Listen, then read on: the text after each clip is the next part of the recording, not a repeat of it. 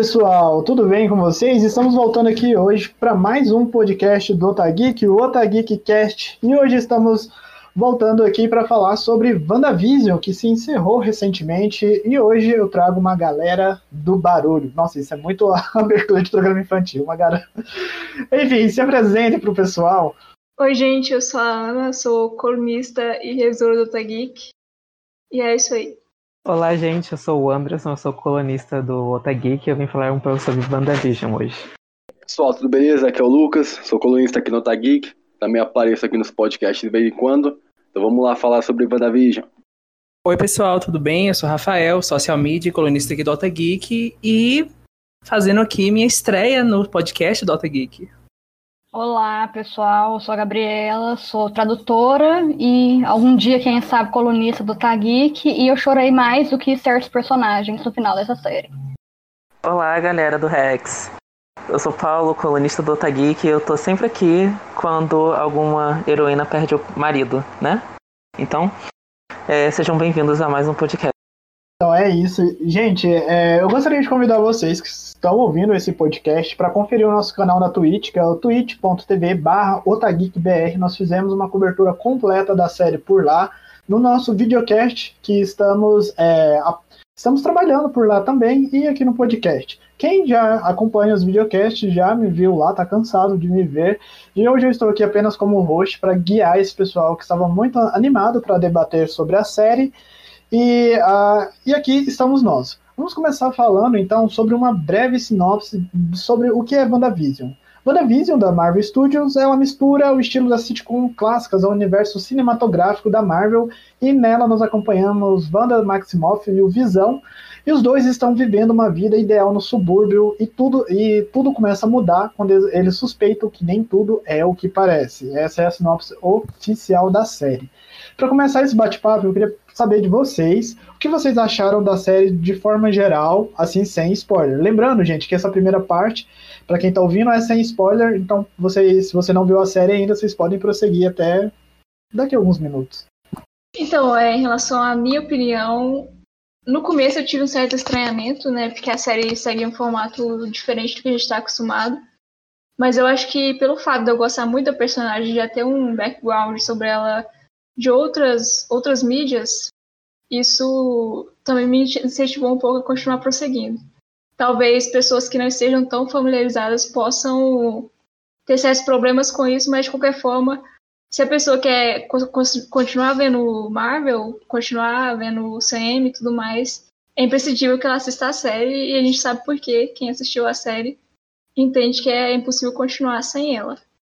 Desde a primeira aparição, né, da Wanda no- nos filmes do Era de Ultron, eu sempre tava esperando finalmente focasse a história mais nela e WandaVision veio finalmente pra dar tudo aquilo que a gente pediu, que sempre torcia por mais aparições da, da Wanda, né? Como gosto bastante de sitcom também, então quando eu fiquei sabendo das primeiras notícias de como seria a série, fui bastante empolgado a assistir, não me decepcionei. Adorei os três, quatro primeiros episódios, assim, pra mim são dos meus favoritos também. E só coisa boa pra série e o final fantástico também que ela teve. Olha, eu tô muito na linha do Anderson também. Acho que a Wanda conseguiu ter muito mais destaque, a série constrói muito bem isso. É, e por mais que de cara pode causar um certo estranhamento, eu acho que esse é o ponto alto, sabe? É a questão de que a gente tem uma outra perspectiva, um outro recorte, isso faz muita diferença e realmente Wanda vencedora no meu coração. Eu achei a série muito inteligente na forma como ela usa esse formato da sitcom e principalmente na- nos temas que a série aborda, né? É uma série sobre, principalmente sobre amor, sobre luto e sobre o que é ser humano. E essa série ela desenvolve isso assim, de maneiras muito sutis e muito mais profundas do que o próprio MCU está acostumado. Então foi assim, uma adição muito saudável e muito interessante ao universo da Marvel. Sim, é, eu concordo com todos vocês e só deixar um comentário aqui breve. É, que nem vocês falaram, essa é uma série, né, além de ser sobre amor, sobre luto e sobre o que é ser ser humano, é uma série sobre a própria Wanda é, Wanda e o Visão, mas mais sobre a Wanda e sobre como ela lida com seu luto, né? Uh, bom, a partir de agora vai conter spoilers, então se você que está ouvindo esse programa não viu a série, vai lá ver WandaVision e depois você volta para poder ouvir o nosso bate-papo. E se essa é a sua primeira vez no nosso podcast, eu já vou pedir para você nos seguir, independente do agregador que esteja utilizando neste momento. Aproveite para conferir o site, que é o otageek.com.br. Todo dia tem uma matéria nova aguardando você lá.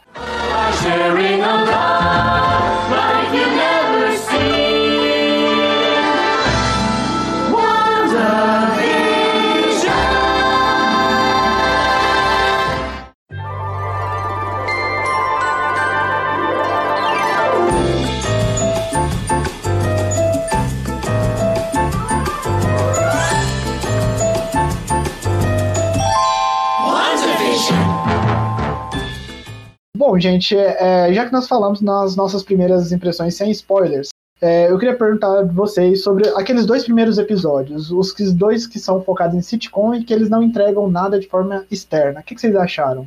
Assim, eu particularmente não gosto de sitcom. Então, isso pra mim seria um ponto negativo, mas eu entendo a intenção da série e eu acabei gostando pelo fato de não ser exatamente um sitcom, por entender que aquilo ali, na verdade, era, de certa forma, uma ilusão. E acabei gostando, sim, dos episódios, apesar do meu gosto pessoal não ser tão compatível. Então, eu imagino que quem gosta de sitcom deve ter amado.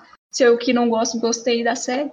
Eu gostei bastante dos episódios de sitcom. Eu- não assisto tantas hoje em dia, mas pra mim a atuação da Elizabeth Olsen e do Paul Bettany é muito boa, então você fica preso, só que você fica naquela ânsia, né? Nossa, o que será que tá acontecendo? Porque não tá indo a mesma linha dos filmes, né? Eu achei bem interessante. Até falei no meu, na minha impressão breve aí, eu adorei, cara. Eu acho. É, é diferente, como até a galera falou aqui nas primeiras impressões, então, tipo, já me pegou. Então, é algo diferente, uma mistura de comédia com terror, naquele jantar que, que o Visão tem com o chefe dele, com a esposa do chefe dele, então dá aquela, aquele terrorzinho, aquele suspense bacana também além de ser super pro- produzida. Além do mais, né, que depois a gente pode até falar mais sobre isso, a sitcom, que a Wanda cria dos anos 50, 60, 70, tem a ver com o passado dela, então não é gratuito. Então isso que achei até mais interessante, que tudo isso não, não tá lá de forma gratuita, e sim tem a ver com, com a narrativa e com toda a história dela também. Então, assim, achei fantástico. Fora que toda a construção por trás é muito interessante, assim, de toda a produção, todo o roteiro e tal. Por mais que lá na frente a gente possa descobrir que isso não tá lá de graça, a gente já compra logo de cara, sabe? É uma coisa que mexe muito com a gente, que a gente fica. A gente ri, a gente fica um pouco emocionado, fica preocupado, começa a se questionar o que é que tá acontecendo. Então, assim, toda essa construção faz total sentido. E assim, pra mim a série foi muito feliz nisso. Muito feliz mesmo. Eu concordo plenamente com o Lucas dessa coisa. O... Não foi gratuito o uso de sitcom, né? Então, e foi um uso muito bem muito inteligente. E basicamente é isso. Foi bem usado, tem um propósito, não é aleatório. E é divertido, né? No começo, assim, é só uma farofa tranquila com pequenas pitadas de mistério para instigar, né, obviamente, o público a continuar acompanhando que também é uma mudança muito bem-vinda, né? Com a gente está acostumado com as séries de 12 episódios serem lançados na, na, em streamings, na Netflix, de uma vez só, maratonar, assistir tudo, não ter tempo para realmente digerir aquilo ali, construir teorias. E recentemente a gente viu um sucesso de séries como The Boys e Watchmen, que esse formato tradicional das séries ainda funciona, ainda dá certo, ainda gera bastante engajamento dos fãs. Então, além disso, tudo tem essa certa metalinguagem. É uma série dentro de uma série, com personagens assistindo aquela série, com nós assistindo aquela série, e debatendo, e teorizando e comentando, tanto quanto a Darcy, que está dentro ali da série, também conversa e teoriza sobre ali com o personagem do Jim Halpert asiático, que eu esqueci o nome dele agora, tadinho. Ji- Jimmy Who? Ele mesmo. E você, Paulo? Bom, é.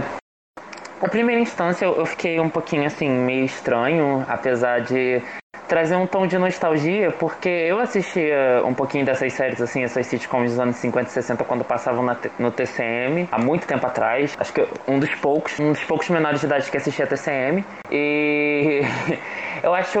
Eu achei muito estranho logo de cara quando eles foram apresentando o clima da série, o formato da série, porque não dá muita pista do que pode vir por aí. Mas, como a própria série prometeu, seria uma nova uma nova era para televisão. E eu achava que inicialmente a nova era para televisão seria a Marvel Studios vindo para a televisão.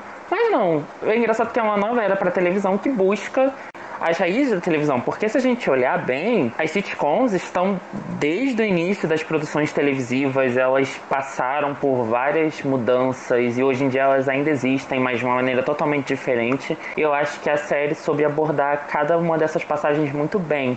Eu quero muito destacar a atuação da Elizabeth Olsen nesse, em cada formato, porque ela vai reinventando a Wanda de uma maneira muito inteligente.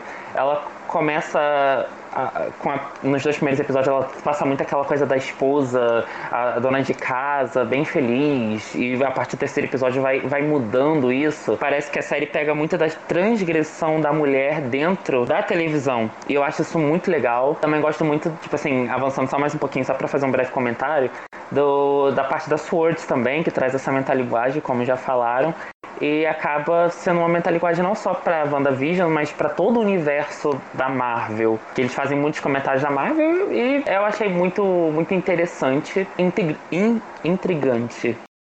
Sim, é, que, nem, é, que nem a gente comentou lá nos videocasts, acabou que os personagens que estão ali dentro, eles fazem uma metalinguagem com a sitcom, mas com a própria Marvel, né? Até parece que eles são telespectadores daquele próprio universo, né? O que é engraçado. Mas é, falando aqui do sitcom, então nós falamos aí dos dois primeiros episódios, que eles são focados mais nas sitcoms da década de 50 e na década de 60 ali ainda, é preto e branco. A galera que assistiu, quem é aqueles fãs mais, é, mais assíduos do MCU tradicional, muitas pessoas droparam a série ali, falaram já que não queriam ver mais e que é aquilo ali, que não é para eles. WandaVision, WandaVision, WandaVision, WandaVision, WandaVision.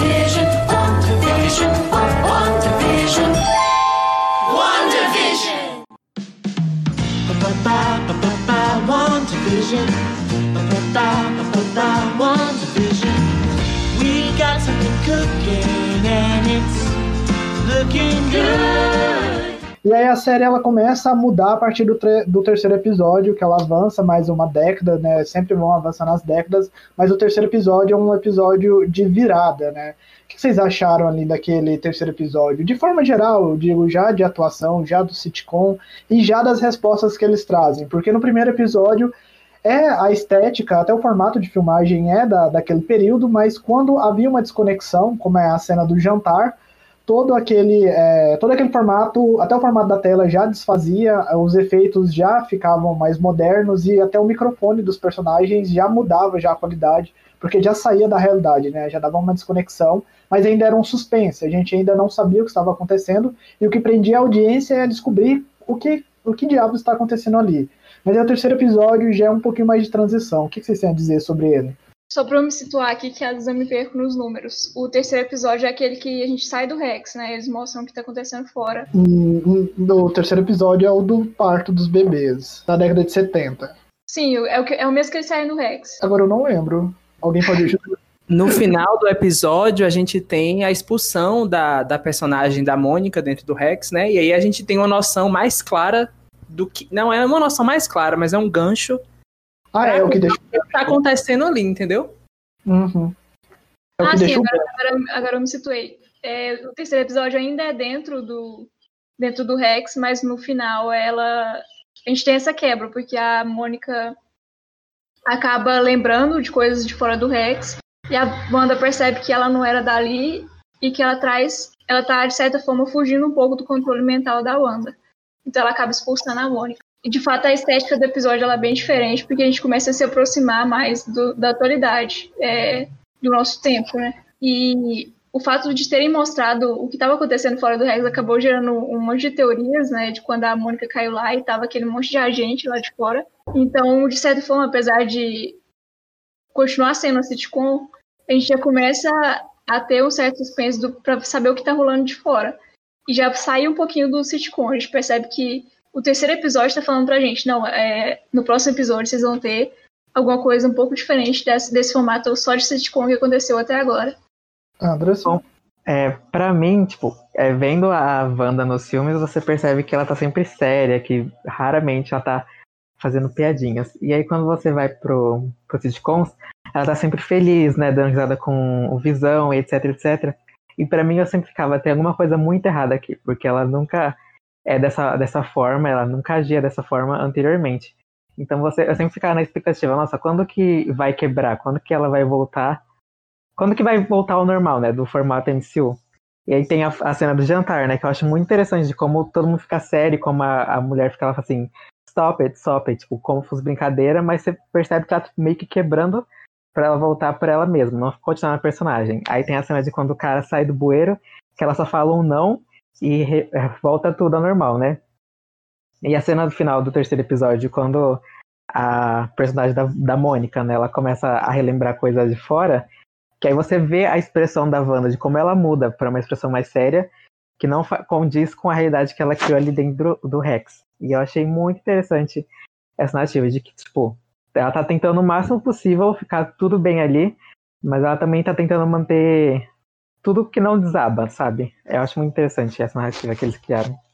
Paulo estava falando, até lembrei de um podcast passado que ele comenta como a Elizabeth estava meio apagada nos filmes, né, em questão de atuar mais, né, e assistindo os três primeiros episódios, eu, igual a Ana, eu, eu me perco um pouco o que cada episódio fez, porque a gente viu semanal, acaba me perdendo um pouco mais, falando assim, dos dois primeiros com, com o terceiro, o que mais impressionou para mim é a atuação é, e a química da Elizabeth Olsen com, com Paul Bettany. Para mim, assim, é, é espetacular.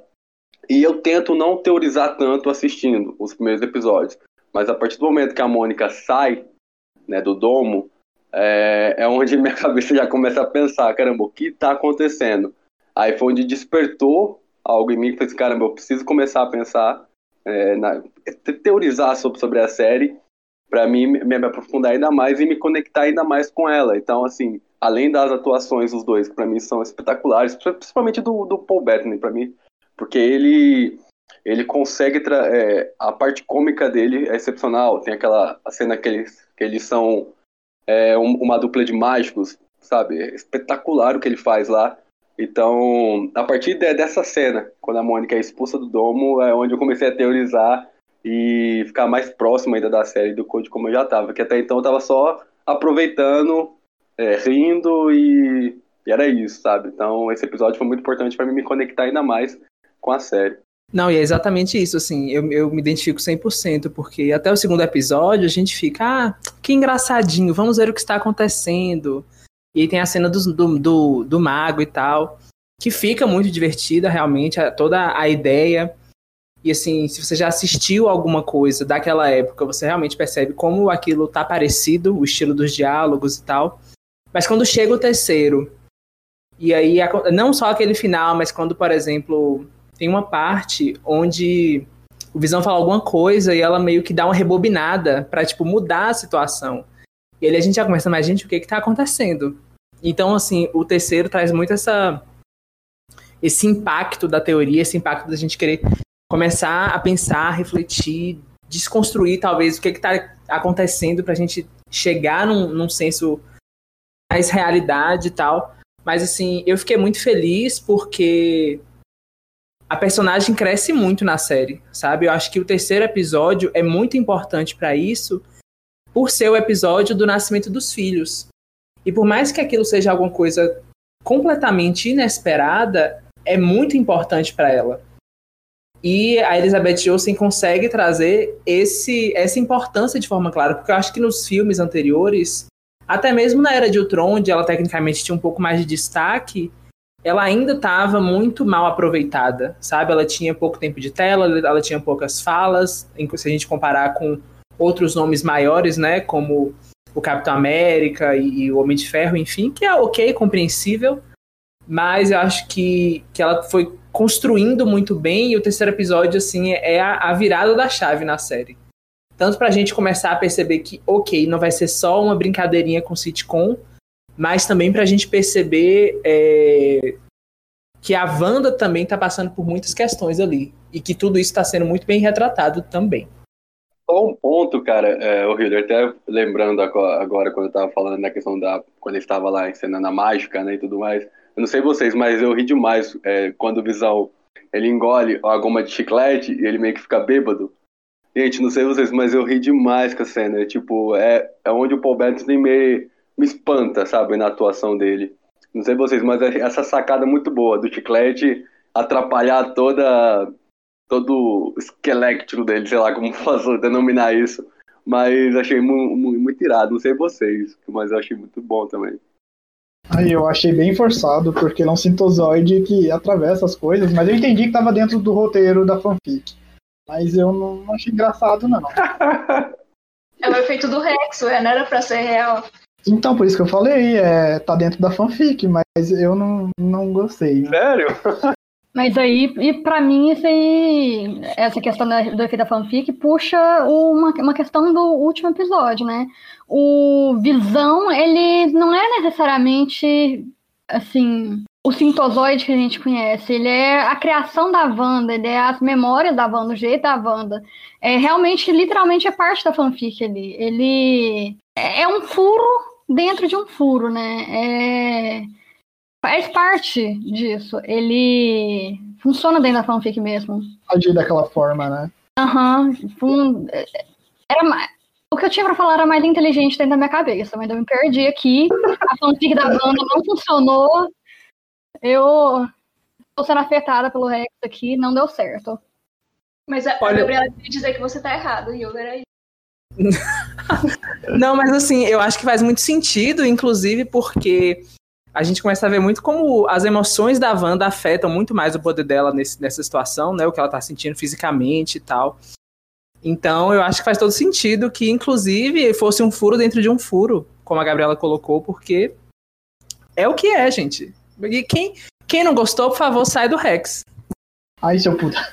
Eu vou falar aí, ó, se eu pudesse eu saía, amigo. Mas Eu, voltando, ao programa, pode falar, Paulo.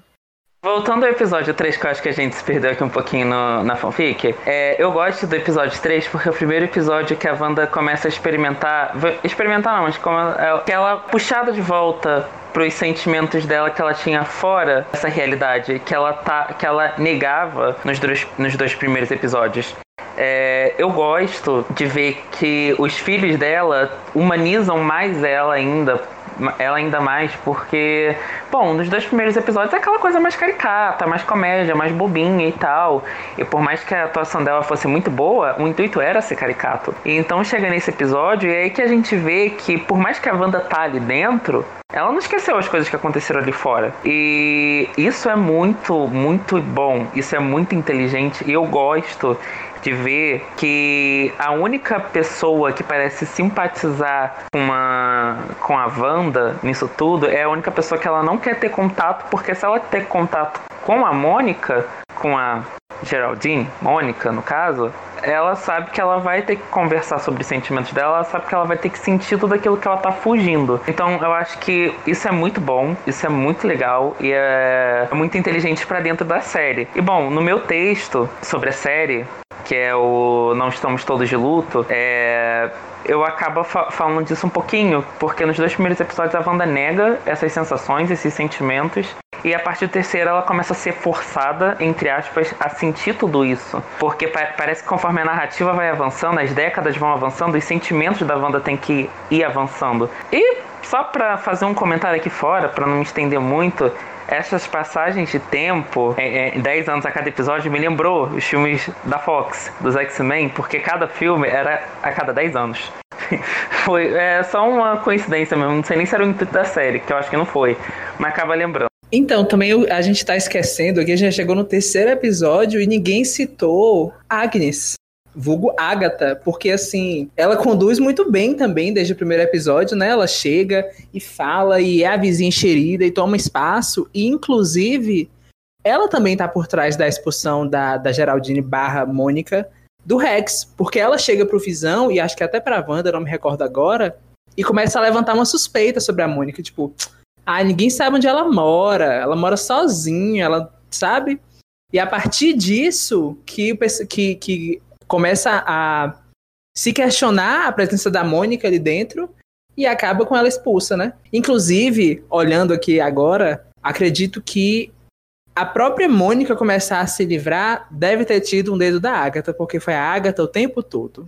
Mas em relação a Agnes, a gente não ter falado dela até agora, eu acho que porque até no terceiro episódio, ela era um personagem mais inocente, assim. A gente não tinha tanta noção de que ela não era só a Agnes. Pelo menos não parecia não ser só a Agnes, para quem não tava o louco das teorias. Sim, para quem não leu nenhum rumor, eu acho que ninguém sabia que a Agatha estaria na série. Porque, é assim, eu, tipo, só fazendo um adendo assim, off, na época da série, até semana passada, eu tava lendo umas teorias que nem faziam sentido, sabe? Nem faziam sentido. Então, assim, esse lance da Agatha, por mais que fosse uma coisa assim que já era premeditada, eu escolhi não acreditar, porque, tipo assim, tudo que eu li, eu escolhi não acreditar. Mas assim, eu achei a presença da, da Agatha muito, muito boa. Mas assim, é, é, engraçado porque a gente pode até traçar um paralelo com a, com a Kristen Wiig. Assim, tipo, não fazer uma comparação, mas um paralelo, porque ambas são comediantes, ambas vêm de papéis mais leves e descontraídos, e as duas interpretaram ótimas vilãs recentemente. Eu fiquei assim, gente, tipo, eu não esperava isso. Eu não achava que isso poderia acontecer, mas foi provado errado.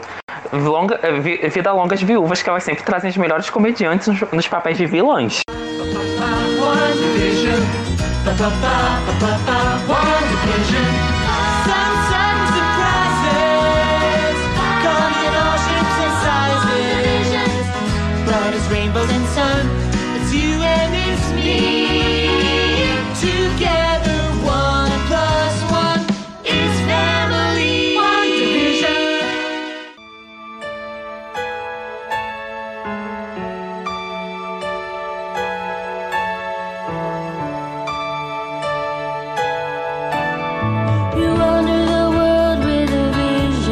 Of what life could be. But then the years come and teach. Bom, é, agora que nós já passamos aí desses três primeiros episódios, vamos falar sobre a vida fora do X, né? Se é que existe fora do X, que é um episódio mais MCU da série, que podemos dizer. É, o que, que vocês têm a dizer sobre o quarto episódio e o que, que está acontecendo ali fora do X? Então, em relação ao quarto episódio, é, foi quando eu comecei a gostar muito mais da série, pelos motivos pessoais mesmo que eu falei.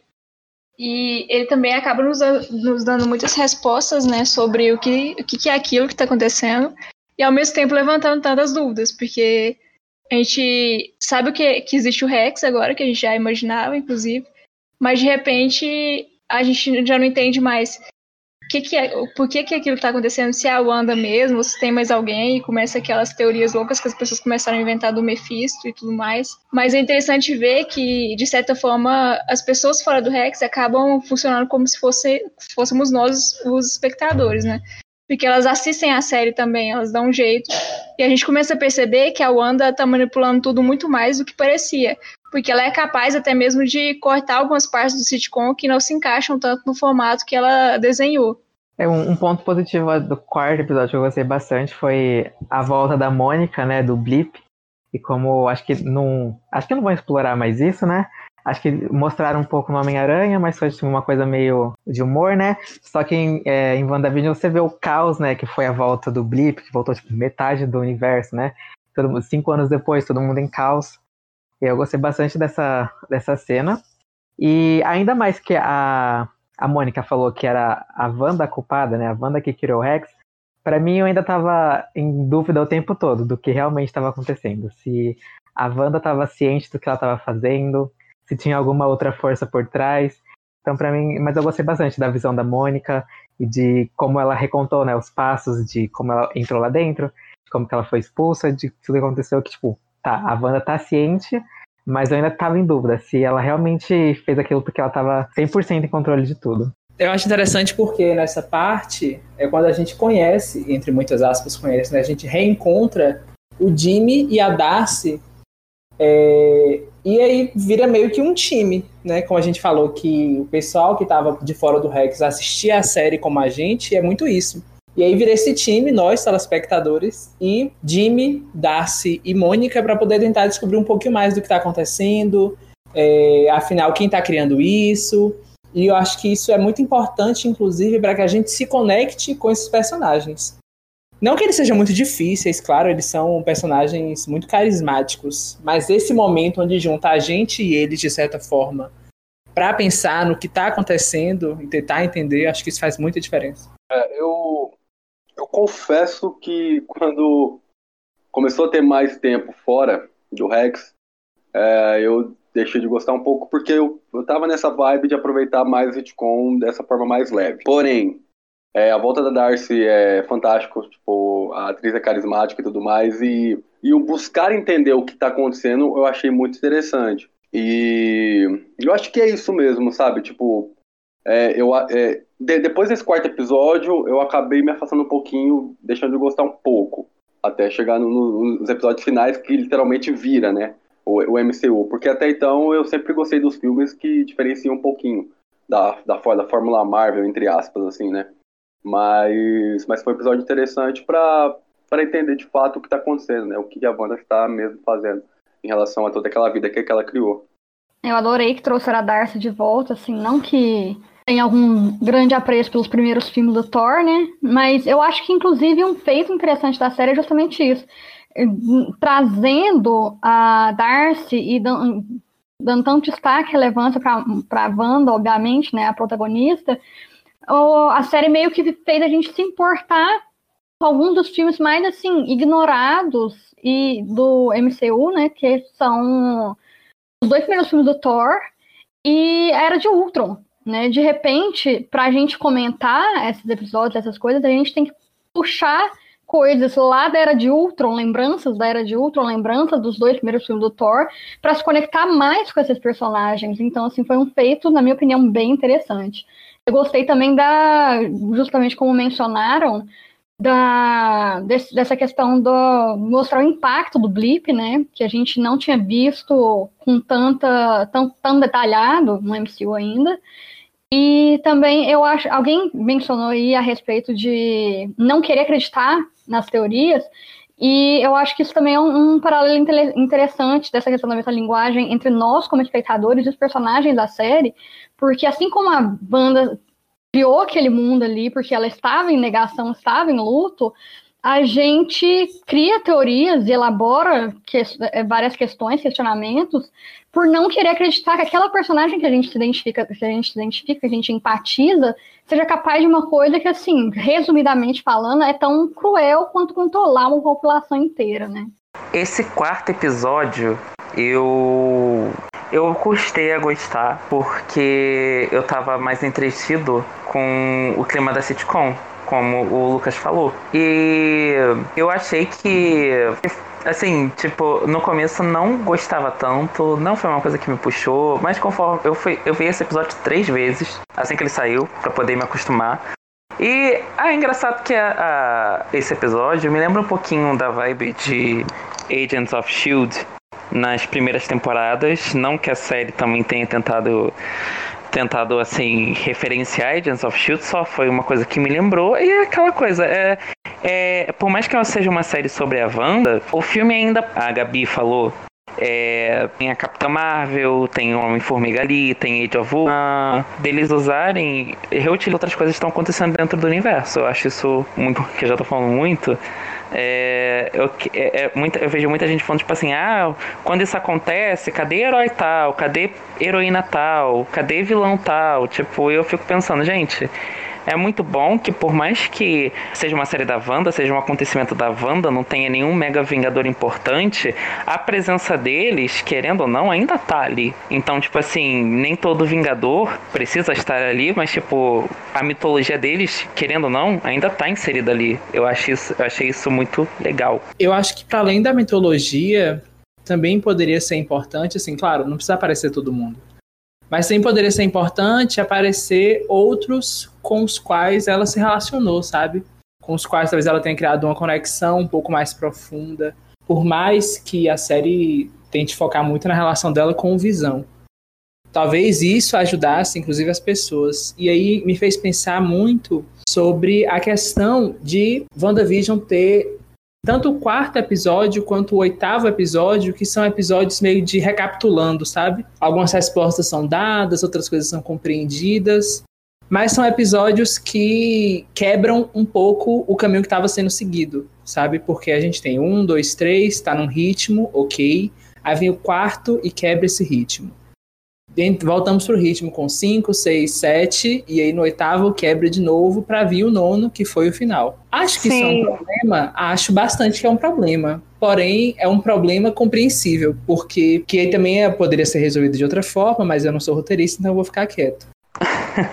Não, tipo, eu realmente entendo, porque assim, é, eu acho que a gente que assiste série como meio de viver, nós que assistimos, assistimos várias séries, tipo, é, WandaVision, querendo ou não, não é uma Watchmen, não é uma série cabeça, é uma série que é uma farofa, é uma série blockbuster feita para um, um, um público médio, é para todo mundo. Tipo assim, a gente, já, eu, por exemplo, eu que tô acostumado mais com esse tipo de narrativa não linear, por assistir outras séries de televisão, por exemplo, The Leftovers, quando é, tipo assim, quando eu entro em contato com uma série da MCU, agora, eu entendo que eu não sou o público da série apenas. São várias outras pessoas. Então, tipo assim, eu vi que todo mundo adorou o episódio 4, porque explicava um monte de coisa. Eu fiquei tipo assim, tá bom, gente, mas esse bando de coisa era super fácil de deduzir. Nem precisava, tipo, várias explicações, mostrarem cara descendo no esgoto para aparecer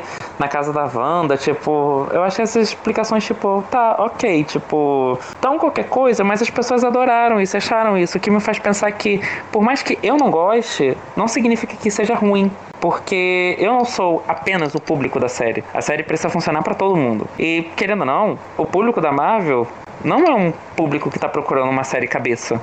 É um público que está procurando uma série de uma resolução fácil. Então é isso que eles vão entregar. Eles vão entregar uma série com explicações fáceis. E foi isso que deu. Então, tipo assim, por mais que eu não goste, eu ainda entendo o motivo dela. Mas é, a gente tem que pensar também que, apesar de as explicações serem algo que poderia ter sido deduzido, às vezes o mais importante para a pessoa não é saber o que aconteceu, e sim como aconteceu. Ela vê aquilo acontecendo tem um impacto maior do que ela pensar que aquilo aconteceu. Então, não é tão simples como dizer, ah, eles deram explicações fáceis, mas eles mostraram aquilo acontecendo. E, e também, se a gente for. É, é, bem fácil nós analisarmos a série agora de, de, de forma integral. Mas se a gente for lembrar que foi saindo um episódio por semana e a cada semana abria brecha para a internet engajar em teorias e tentar deduzir e ter aquele suspense, ela não entregava as respostas, porque ela foi, ela foi entregar as respostas assim é, no episódio 5. No episódio 4, a gente vê fora do X, mas no 5 que a gente vê que a, a Agatha, Agnes ali ainda, né, entra lá, ela erra a fala, ela fala assim, Wanda, você quer que eu volte?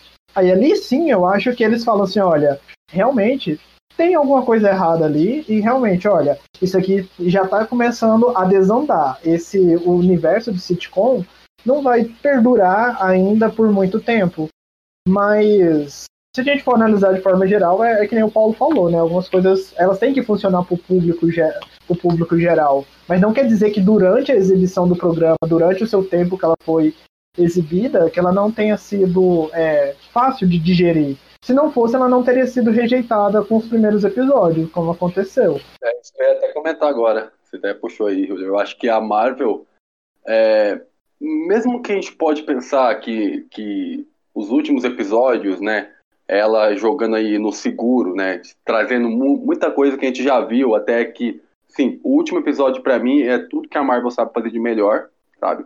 Eu assistindo, eu gritei, eu, ah, caramba, que foda, sei que lá, e tudo mais. Mas, cara, é, a gente viu mu muita galera mais jovem metendo pau nos primeiros episódios, e muita gente largou a série por isso. Então, ao mesmo tempo que a Marvel ela te dá o que você gosta nos últimos episódios, ela sim, para mim, ela, ela jogou ali de uma forma arriscada no, no, no, nos seus primeiros episódios, eu não sei, é, não, não tem informações se, se, tipo assim, muita gente de, de, deixou mesmo de ver ou tentou continuar depois e tudo mais.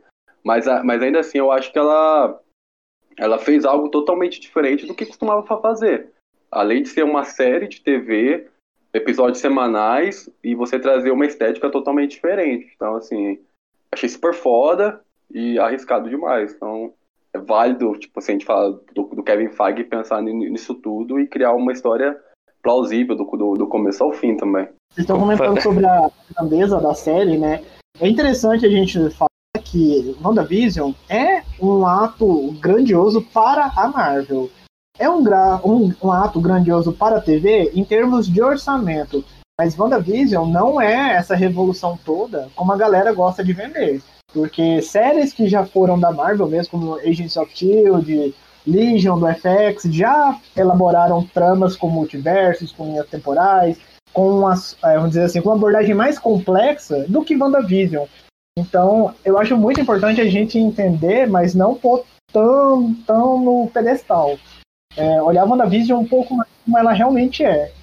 Eu acho, assim, por exemplo, eu, eu acompanhei a série semanalmente e é engraçado porque né, nessas semanas da série, eu tive contato com várias pessoas, assim, vários amigos meus. E é engraçado que eles não estavam acompanhando a série, eles não estavam vendo a série, eles não estavam gostando da série. É, o marido da minha prima, que tipo assim, é o público E-Nerd, que literalmente ele falou que ele viu o E-Nerd, ele falou que ele não estava gostando da série e tal. Então, tipo assim, é o que eu tava falando, gente. Por mais que seja uma série que tem, que eh, vocês falaram, que tem uma linguagem mais é, diferente pro universo da Marvel, é o que eu falei. Precisa ser fácil, porque vai ter esse público médio médio, assim, público médio parece até um termo assim muito elitista de se falar, eu acho.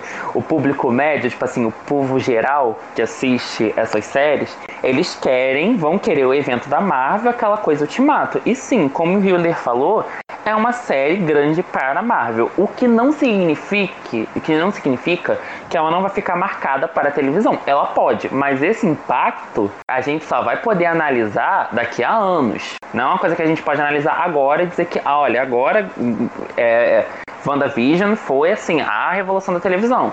Não, eu acho que assim, depois que ela foi lançada algumas outras séries, assim, é tipo, como The Mandalorian, já falaram que pode se desenvolver no cinema também. Vai ter.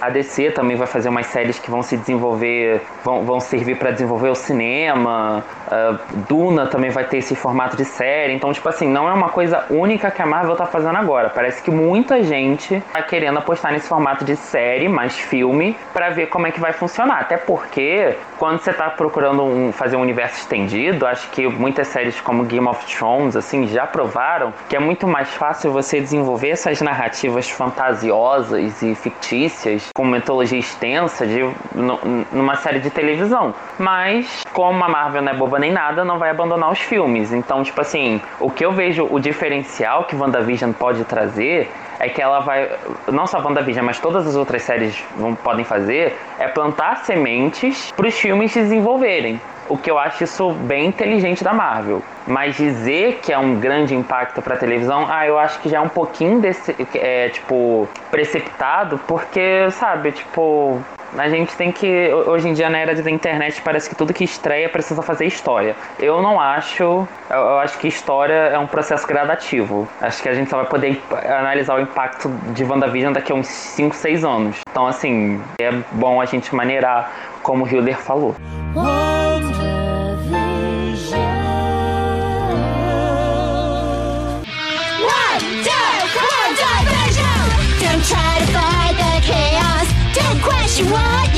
Galera, em questão de teorias, que eu acho que é o que a série mais fez a internet borbulhar semana a semana. É, quando apareceu o, o, Peter, né, fazendo o noturno, o, desculpa, o Mercúrio de novo, lá da Fox e tudo mais. Por um momento vocês acharam que, que literalmente a Fox entraria no universo da MCU? Porque, tipo assim, eu, eu, eu tinha descartado de início, assim. Nem, nem é porque a série acabou e tudo mais, mas eu achava muito impossível, até porque o Kevin Feige dificilmente ia querer trazer aquele elenco de volta. Mas qual como foi para vocês quando vocês viram o Peter fazendo o Mercúrio de novo? Olha, eu, até, eu achei que eles iam, dar um eles iam dar um jeito de colocar aquele Mercúrio lá como sendo o Mercúrio mesmo, mas não linkando com a Fox. Eu acho que ele simplesmente ia ser o Mercúrio e não ia ter a mesma história, sabe? Ia ser da Marvel mesmo, mas ia ser só o mesmo ator. Porque o que acontece? O Mercúrio ele é um personagem muito importante para a Marvel e os filmes simplesmente estavam nem aí para ele, descartaram ele logo no primeiro filme. E eu achei que eles não iam prosseguir sem ele, que ele poderia fazer muita coisa ali, inclusive muitos arcos, ele é essencial para acontecerem, muitos arcos inclusive da banda. Então eu não achei que eles descartariam ele de novo tão fácil assim. Eu sou meio ingênuo, assim, então na hora que apareceu eu fiquei assim, gente, agora vai acontecer. Wanda fala sobre os mutantes e tal, inclusive até aquele aquele agente da espada, eu não lembro agora o nome dele, o chefão. Ele Hayward, fala acho. Hayward, acho que é isso. Ele fala um pouco sobre, né, mutante, ele fala de algum, alguma, algum termo semelhante. E eu realmente achei que fosse acontecer. E pra mim isso foi muito anticlimático quando chegou no final. E aquele cara era só um cara aleatório de Westview. Não tinha nada a ver com Pietro, nada a ver com nada. Então, assim, eu criei expectativa, mas só pra me frustrar mesmo. Eu caí igual um patinho na fanfic. Eu.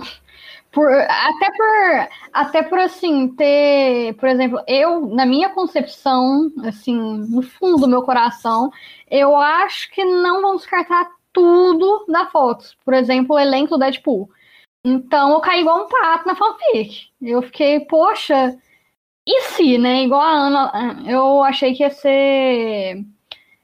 Ia ser o Mercúrio, mas não o mesmo da, da Fox, mas ia ser o Mercúrio e simplesmente ia falar, é o Mercúrio, afinal a série é uma grande fanfic, né? Então eles podem fanficar absolutamente o que eles quiserem.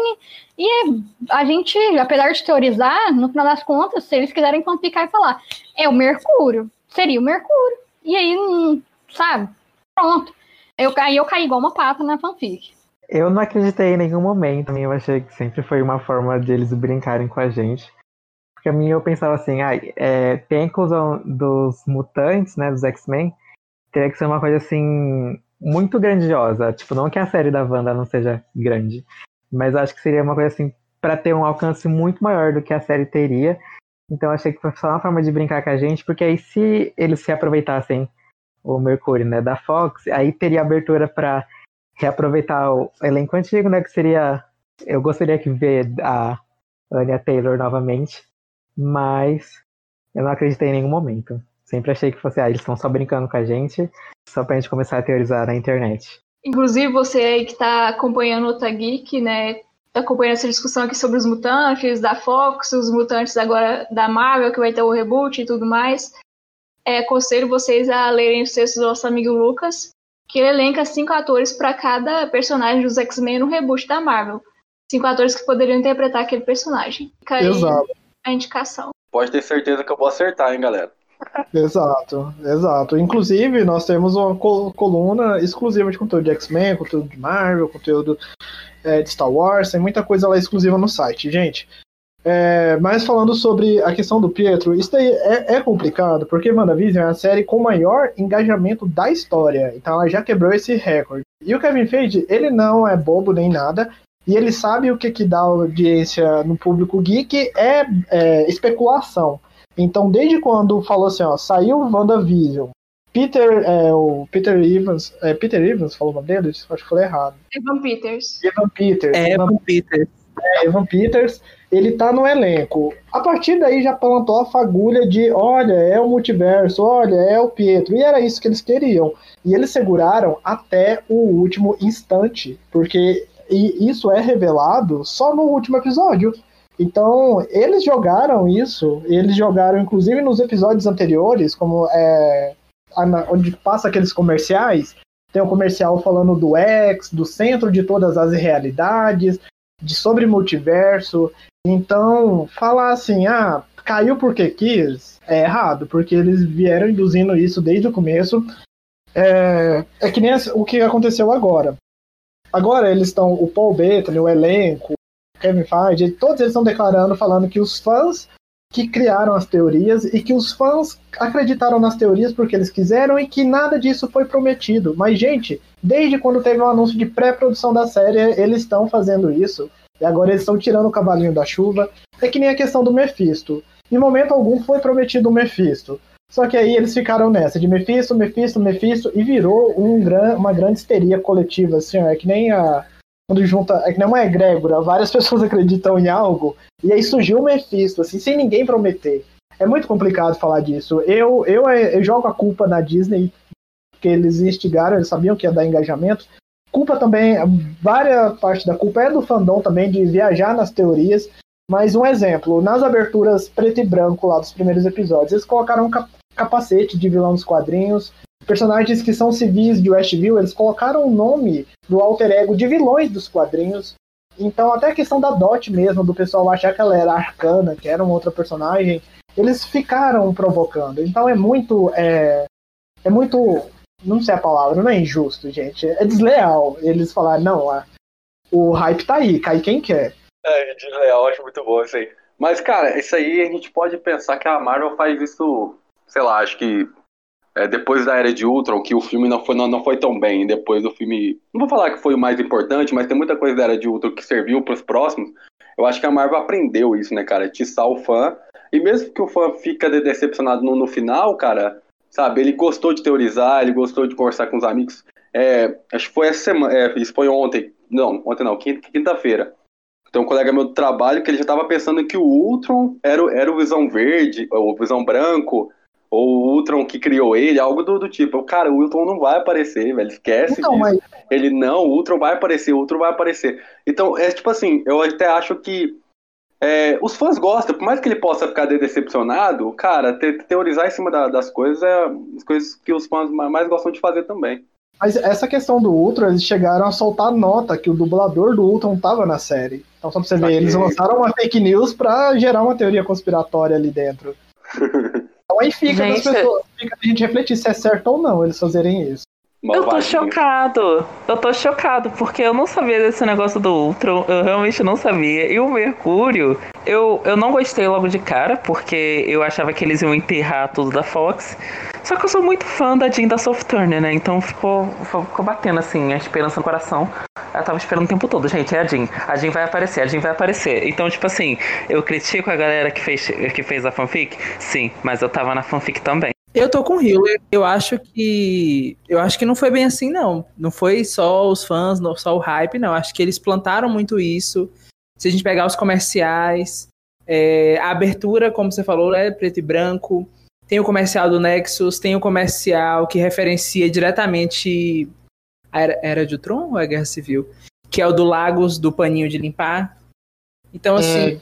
É, é então, existem muitas, muitas referências, ok? É, inclusive em número que aparecem, coisas assim. Então, eles jogaram muitas referências, só que no final foi realmente só para jogar de qualquer jeito. E por mais que a gente parasse para pensar, fizesse teoria, é, se questionasse, visse essas questões da DOT, enfim, é, eles não, não cumpriram, digamos assim, sabe? Para mim existia um contrato ali onde eles não iam entregar só aquilo. Por mais que eu gostei muito do final, eu senti que haviam respostas ali que não foram dadas e que pela construção da série essas respostas deveriam ter chegado. Deveria ter chegado algum tipo de esclarecimento, por exemplo, sobre os filhos, a, citação do Mephisto, o capacete do cara que eu até esqueci o nome, nem lembro se é o Mephisto. É, então, assim, eles construíram todo um background, toda uma ideia, mas depois eles cortaram de vez e não entregaram. E isso, para mim, eu acho que é desleal, com certeza. Eu acho que desde o Guerra Infinita eles já vêm soltando é, materiais, assim, pra enganar os fãs. Eu lembro que no Guerra Infinita tem uma cena que tá, tipo, todo, todo mundo reunido, correndo. E essa cena não existe no filme, é só nos trailers que eles soltaram. E a... Pra série, o, Paul, o próprio Paul Bettany falou assim que ele tava muito ansioso pra contracionar com tal autor, não sei o quê. E aí chegou no último episódio, é, é ele mesmo, tipo, não teve nada diferente. Pessoal, muito assim pra a gente ficar teorizando quem que ia aparecer e na verdade era só ele com ele mesmo. Assim, eu tenho para mim que esse final mesmo não foi o final que eles planejaram não, porque pelo que eu me lembro, é, a série parou antes da pandemia e aí eu lembro que a série ia ter uma conexão maior também com o Doutor Estranho. Essa fanfic aí realmente eu achava que ia acontecer. Mas aí eu acho que depois que eles voltaram, assim, eu acho que eles tiveram que gravar um final diferente. Porque o Doutor Estranho só sai ano que vem. Então acho que muitas dessas respostas acabaram sendo afetadas, porque acho que muitas dessas respostas iam ser jogadas pro filme do Doutor Estranho. E de referência, eu lembro também que teve o Nexus, que era o remédio que a, Amanda, que a Wanda tomava no episódio 8. 8 não, 7.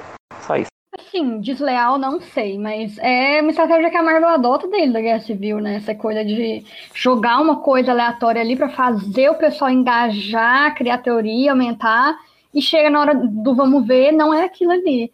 Mas isso é aquela coisa, a expectativa é nossa, querendo ou não, né? A gente pode ler, pode interpretar o que a gente quiser, eles falam, obviamente, o, absolutamente qualquer coisa, a exemplo da questão do Paul Bettany, ela estava muito ansioso para contra, contracenar com outro ator, o outro ator é obviamente ele mesmo, né? Mas no final das contas, a expectativa é nossa e o material ele tem que servir a si mesmo, né? O material audiovisual. A série tem que cumprir com o arco que ela mesma desenvolveu. Não tem necessariamente que corresponder às nossas expectativas, porque isso é muito real. É tipo Exato. Lost, por exemplo, sabe? Lost é uma série que fez isso, assim, criou muita coisa, muitas teorias, muito. assim, por questão de engajamento mesmo. Ah, Já existiam séries que movimentavam fóruns na internet antes de Lost. O Arquivo X, do começo, assim, da internet nos anos 90, nos Estados Unidos, com toda a nossa cultura de fóruns, de fanfic, inclusive, a gente falando tanto de fanfic aqui em relação a essa série, né, da WandaVision. Arquivo X criou isso, Lost aprofundou tudo isso que a gente vê hoje e tudo isso que a gente tem nesse engajamento em relação a essa série da WandaVision é porque teve Lost e depois Game of Thrones. E Lost fazia isso desse jeito exatamente, criava muitas coisas, muitas teorias, muitos caminhos que você que poderiam ir para lá ou para cá e o pessoal ficava louco, teorizando, criando textão, fazendo um monte de coisa, pegando screen cap de milissegundo para saber qual é o personagem que pulou não sei das conchas, não sei da onde. E no chegando no final, não era absolutamente nada do que ninguém tinha teorizado. E as pessoas ficaram extremamente decepcionadas com uma coisa que era expectativa delas, e além de tudo, ainda teve a questão de interpretarem errado e falavam que era uma teoria antiga, que não é o que aconteceu ali. Então, no final das contas, a gente cria uma expectativa muito grande, muito intensa, porque a gente se apegou àquela série. Como eu falei antes, a Wanda cria aquele universo por, pelo processo de luto dela, e a gente desapegar nossas expectativas em relação ao que a série vai ser, é um processo de luto também. E assim como Lost não cumpriu com as expectativas dos fãs, porque- e sim cumpriu com o que a série sempre se propôs, WandaVision fez a mesma coisa. Não obedeceu às nossas expectativas. The Last of Us 2, por exemplo, fez a mesma coisa de jogar a, jogar a teoria, soltar boato falso, colocar personagem que não estava na cena, nos trailers. E a Marvel faz isso desde a Guerra Civil, só fez de novo o que já fazia. A gente, assim como para os filmes, a gente criou uma expectativa nossa e viveu dentro daquilo ali. E aí, para a gente se desapegar das nossas expectativas, é um processo paralelo, similar, de certa forma, ao processo que a banda passa na série. E para mim, é, de certa forma, mais uma forma de metalinguagem. E é engraçado porque eu mesmo, nessa coisa do hype, eu não podia ver uma cena da Mônica sozinha, que eu já tava teorizando como poderia ser Capitão Marvel 2, que é um filme que vai sair no final do ano que vem. Então, tipo assim, é, eu fico pensando, gente, tipo, realmente a Marvel tá muito é, aprofundada nessa cultura dos fóruns, assim. Você falou de Arquivo X, é, e eu lembro muito também de Harry Potter, que eu não li os livros, e pra mim todo filme que saía era uma teoria diferente. Então, é, é- é realmente é muito estranho pensar que a Marvel se aproveita disso e real- eu acho que pode ser um pouquinho desleal. Eu acho que pode ser realmente mexe um pouquinho com o nosso coração. A gente que é sensível, a gente chora depois que a gente não tem as nossas respostas, né? Tipo, então, Kevin Feige, vamos maneirar mais com o nosso coração, que, que a gente é cardíaco. Olha como a gente ainda é. Que por mais, é, por mais que tem culpa ali, né, vamos dizer, é, da, da Marvel Studios de é, do pós-crédito, né, de dar ainda abertura para os próximos do que pode vir a acontecer, a galera já tá teorizando de novo. Então, tipo, não aprende com os próprios erros, tá ligado?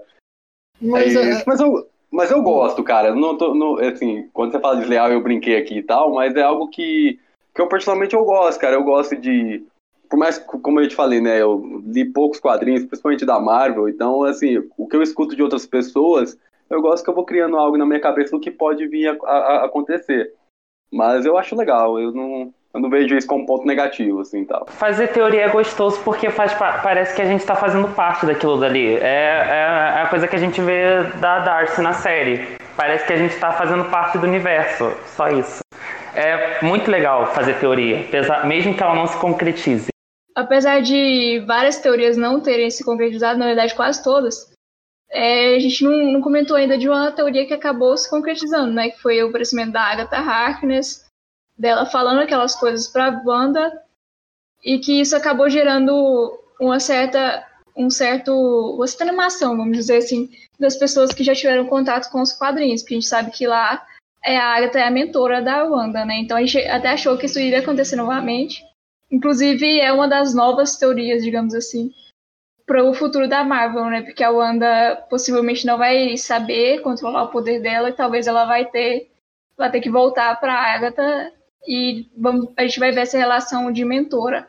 E ela, fa ela fala, né? Se ela precisar da, da, da Agatha, ela sabe onde encontrar ela. É, mas só pra gente fechar aqui essa questão de teoria, né? Uh, a internet ficou louca de Mephisto. É, eu acho que na internet tem um grande movimento de pessoas que querem ser especialistas em quadrinhos sem ter lido quadrinhos. Ou então fala assim: ah, eu li aqui no Wiki Marvel que os filhos da Wanda vieram do fragmento da alma do Mephisto. Aí, nossa, vai ser assim na série. Gente, desde o Homem de Ferro em 2008, a Marvel nunca seguiu os quadrinhos. O Capitão Marvel, que é homem nos quadrinhos, é mulher em Capitão Marvel. Então, não existe essa de falar assim, nos quadrinhos é assim, na Marvel vai ser assim. Então, essa é uma teoria que eu achei muito banalizada e eu super gostei de não ter. Mas, já indo pro campo das teorias, você que está ouvindo esse podcast aqui, leia depois lá uh, no nosso site o artigo que eu fiz falando como o final de WandaVision pode se conectar com o Doutor Estranho. É, ali eu trago algumas informações dos quadrinhos para vocês tirarem as suas próprias conclusões do que pode vir. É, eu falei hoje, mais cedo no nosso videocast, mas eu vou falar aqui nesse podcast, talvez a pessoa não vai ver o programa, sobre a questão é, do que é o que é ser a feiticeira escarlate, né? Porque lá a Agatha ela fala, a feiticeira escarlate ela é forjada, ela não nasce. Então, a partir do momento que a Wanda sugou a energia do X e se converteu em feiticeira escarlate, é, ela, ela passou a ter domínio da magia do caos. E aí a Agatha fala: um grande mal foi liberado. Você não vai saber lidar com isso. Em momento algum ninguém falou que é o Mephisto. Ela não falou de nada. E se a gente for. Agora sim, se a gente for levar para os quadrinhos, o deus da magia do caos é o Chiton. Pra quem não sabe, o Chiton é o Chuchulo lá do Lovecraft, só que a versão da Marvel. E aí, se a gente for garimpar um pouco mais, o Kevin Feige vem falando nas, nas Comic Cons que Doutor Estranho 2 vai ser um filme Lovecraftiano. Lovecraftianos, Titão, Titulo. Eu acho que dá pra gente conectar um pouco mais e teorizar que os filhos da Wanda, eles estão de posse do Chiton. E faz até sentido. Se dentro do X, que é onde as realidades se encontram, a Wanda tem o domínio da magia do caos, os filhos dela vieram da magia do caos, é óbvio que então quem detém a magia do caos vai estar com os filhos dela, né? Então até essa coisa de Mephisto eu acho que não vai rolar. Eu não sei qual é a visão que vocês têm sobre isso. Inclusive, essa é a segunda cena pós-créditos, né? É, pra quem quer se situar aí, tem, tem duas cenas pós-créditos, caso alguém não tenha visto, corre lá aqui e vê o resto. Porque mostra os filhos da Wanda gritando enquanto ela estuda o Darkhold, que é o livro lá, malvadão. Que é, de certa forma, tem a ver com o Stone também. Grande parte do livro foi escrito por ele.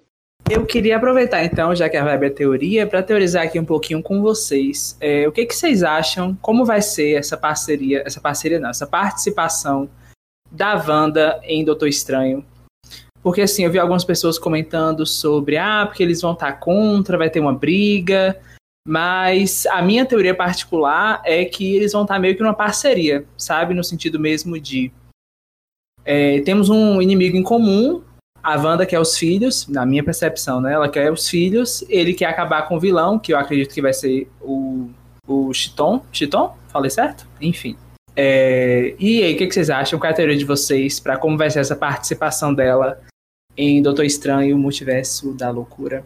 Eu nunca vi a Wanda como essa personagem assim, é... que, que gosta de causar intriga. Na verdade, acho que nenhuma personagem feminina da Marvel chega nesses espaços querendo causar intriga. Eu sempre achei elas muito mais táticas do que os homens, na verdade. Então, acho que ela não vai chegar no Doutor Estranho e vai querer ficar fazendo picuinha. Eu acho que ela vai chegar e vai falar, tipo, olha, tá acontecendo isso, isso e isso, e a gente precisa fazer isso, isso e isso, porque senão, tipo, o multiverso pode quebrar e muita coisa vai, ruim vai acontecer. Acho que é tipo assim, eu, só, eu, acho que vai ser isso.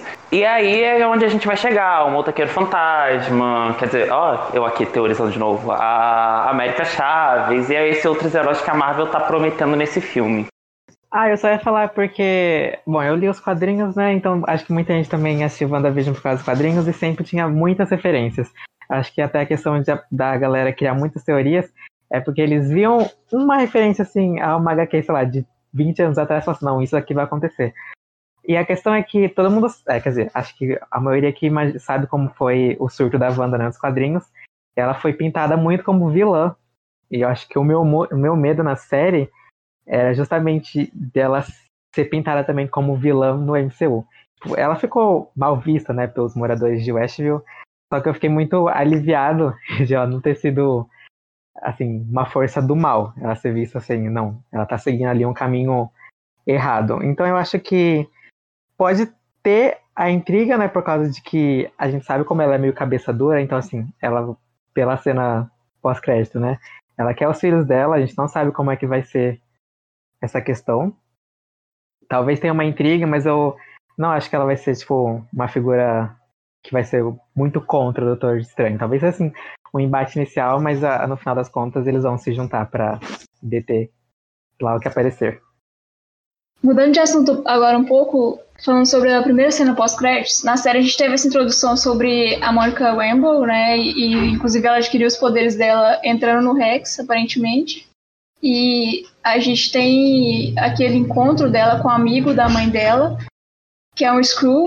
Ele diz que alguma pessoa tá querendo encontrar ela. Então, a série acabou também dando esse gancho para continuação do CM, talvez adaptando a invasões secretas ou algo do tipo. E eu achei legal a gente falar também da relação da própria Wanda com a Mônica, né, que foi uma coisa de amizade mesmo, uma das poucas pessoas que compreenderam a Wanda e ficaram do lado dela. Então acho que a personagem da Mônica Rambeau vai ter um papel muito interessante aí no futuro do MCU.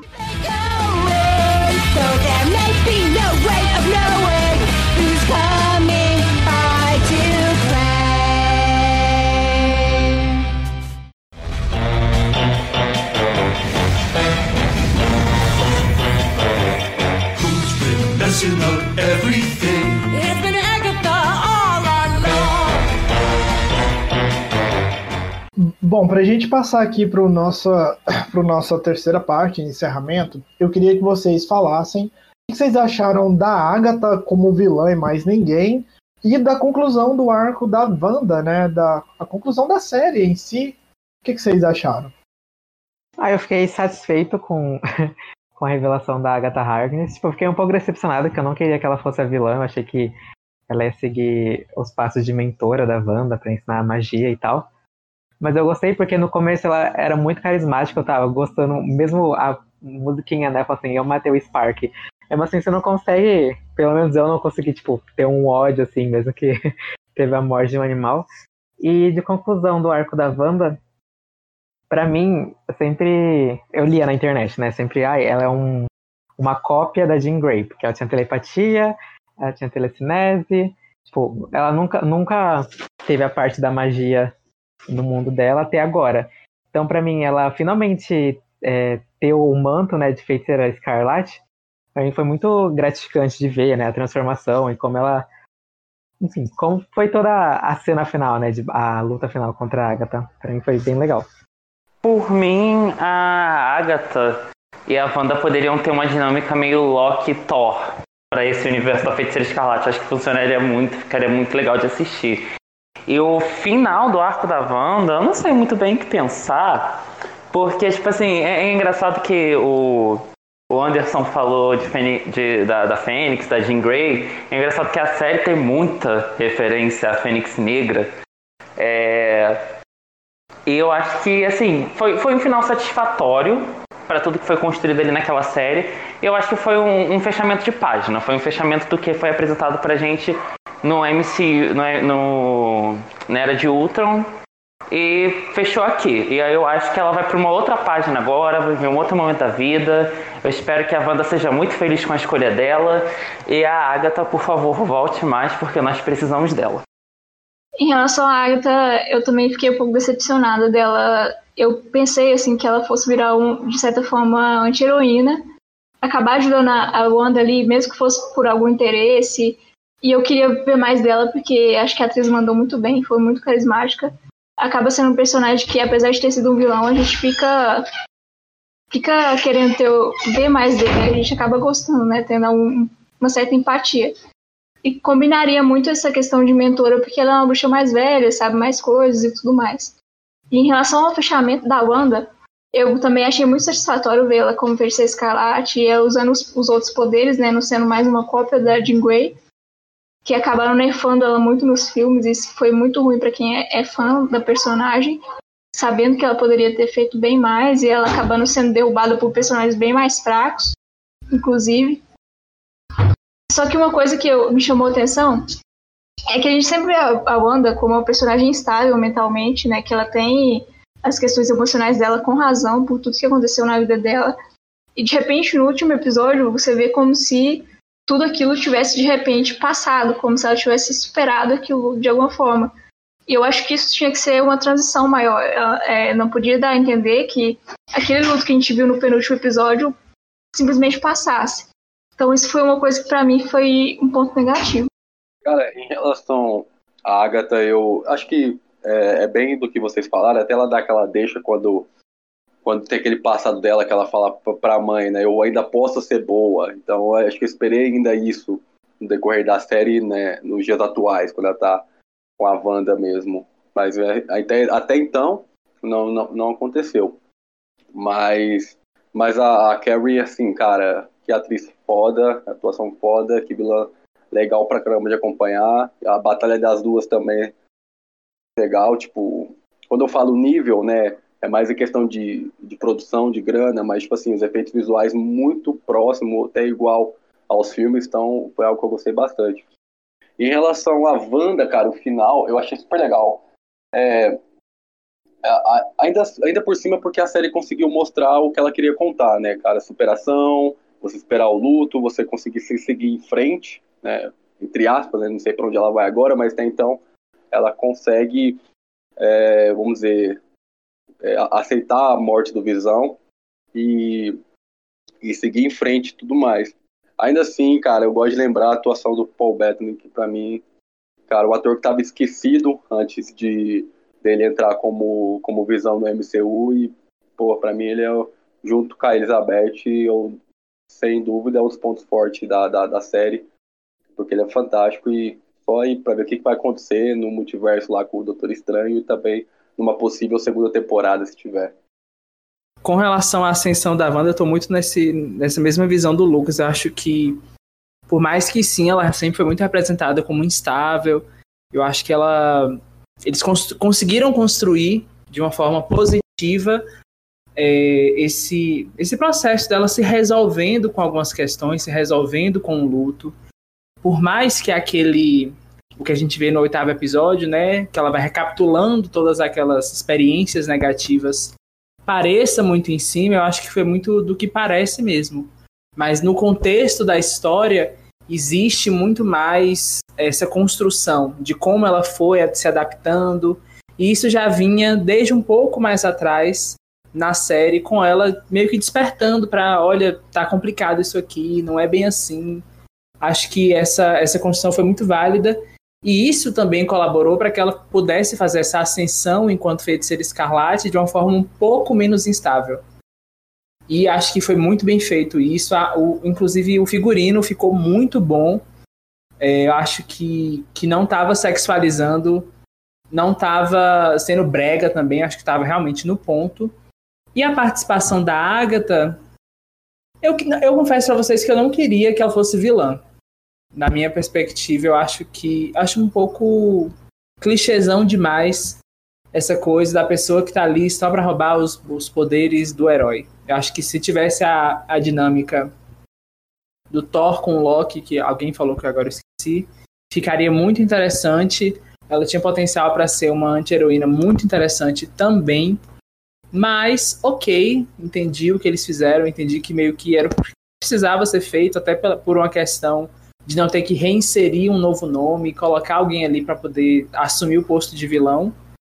É, mas espero realmente que ela volte na, nos próximos filmes, séries, enfim, qualquer coisa, como tutora da Wanda, porque a Wanda com certeza vai precisar. Eu acho que aquele final dá um pouco de brecha para justamente isso acontecer. Se houver espaço para ela voltar numa dinâmica parecida com essa do Thor e do Loki, é óbvio que vão trazer, assim, pelo menos na minha percepção. Mas eu fala, fala, o Rafael falou sobre o figurino também. Eu achei que lembrou bastante o figurino do Magneto do Michael Fassbender da Fox, né? E a Agatha, assim, é incrível como uma atriz carismática consegue fazer milagre, né? Porque é um personagem que matando cachorro, enforcando criança, e a gente tá, poxa, mas tadinha, né? Não é, não é vilã. Né? Então, assim, é incrível como uma boa atuação consegue levantar um, uma coisa assim que com uma atuação talvez não tão boa teria ficado unidimensional, né? Simplesmente é uma vilã que quer roubar o poder da outra, mata cachorro e enforca criança, vilã, né? Então, assim, a Catherine Han, meus parabéns, porque conseguiu dar bastante nuance para uma personagem assim, né? Que no começo ela era basicamente o Kramer da Wanda, né? Só aparecia assim do nada e foi se desenvolvendo dessa forma. Mas a respeito do final da Wanda, eu achei bem. Achei bem tenso, bem importante. Mas o que me moveu principalmente foi o final do Visão, por conta da, toda a discussão que ele levanta com o Visão Branco, né, a respeito do o que somos nós, nós já não somos, né, aquele Visão. Nenhum de nós dois realmente é aquele Visão que existiu, que a Wanda realmente conheceu. E eu achei assim, realmente a série traz isso a conta gotas ao longo dos episódios, porque o foco não é realmente Visão, é a Wanda, né?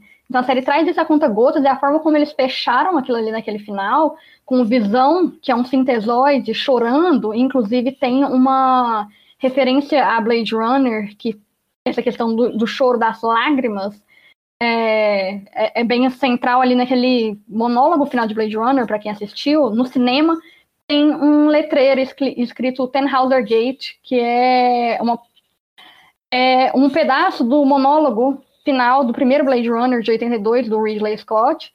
E eu achei interessante, inclusive, que a tradução escolheu colocar Lágrimas na Chuva e não Portão de Tenhauser.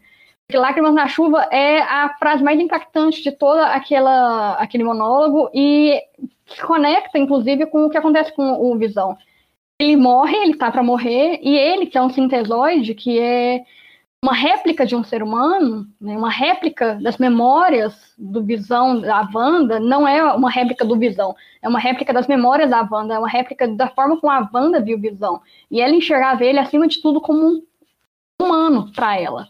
Então, ele ali naquele momento, ele chora e, de uma certa forma, se humaniza. Logo antes, segundo antes dele morrer, e eu achei essa parte, para mim, foi a mais impactante do último episódio. Bom, gente, é, muito obrigado. Viram esse programa até o final. É, eu não vou dar minhas considerações finais. Se vocês quiserem saber quais são as minhas considerações de WandaVision, vão lá em twitch.tv otageekbr e assistam o nosso último videocast comentando sobre WandaVision. Acesse o nosso site, otageek.com.br. Uh, ah, siga o nosso podcast, independente do agregador que você esteja ouvindo. É isso, e até a próxima. Vamos encerrar então com um grande tchau coletivo. Tchau! Tchau! Tchau! Para a gravação. Desincronizado. Tchau, povo. Para a gravação. Tchau. Para a gravação. Até mais. Now that everything has gone wrong, thanks to Agatha, naughty Agatha. It's been Agatha all along. And I killed Sparky too.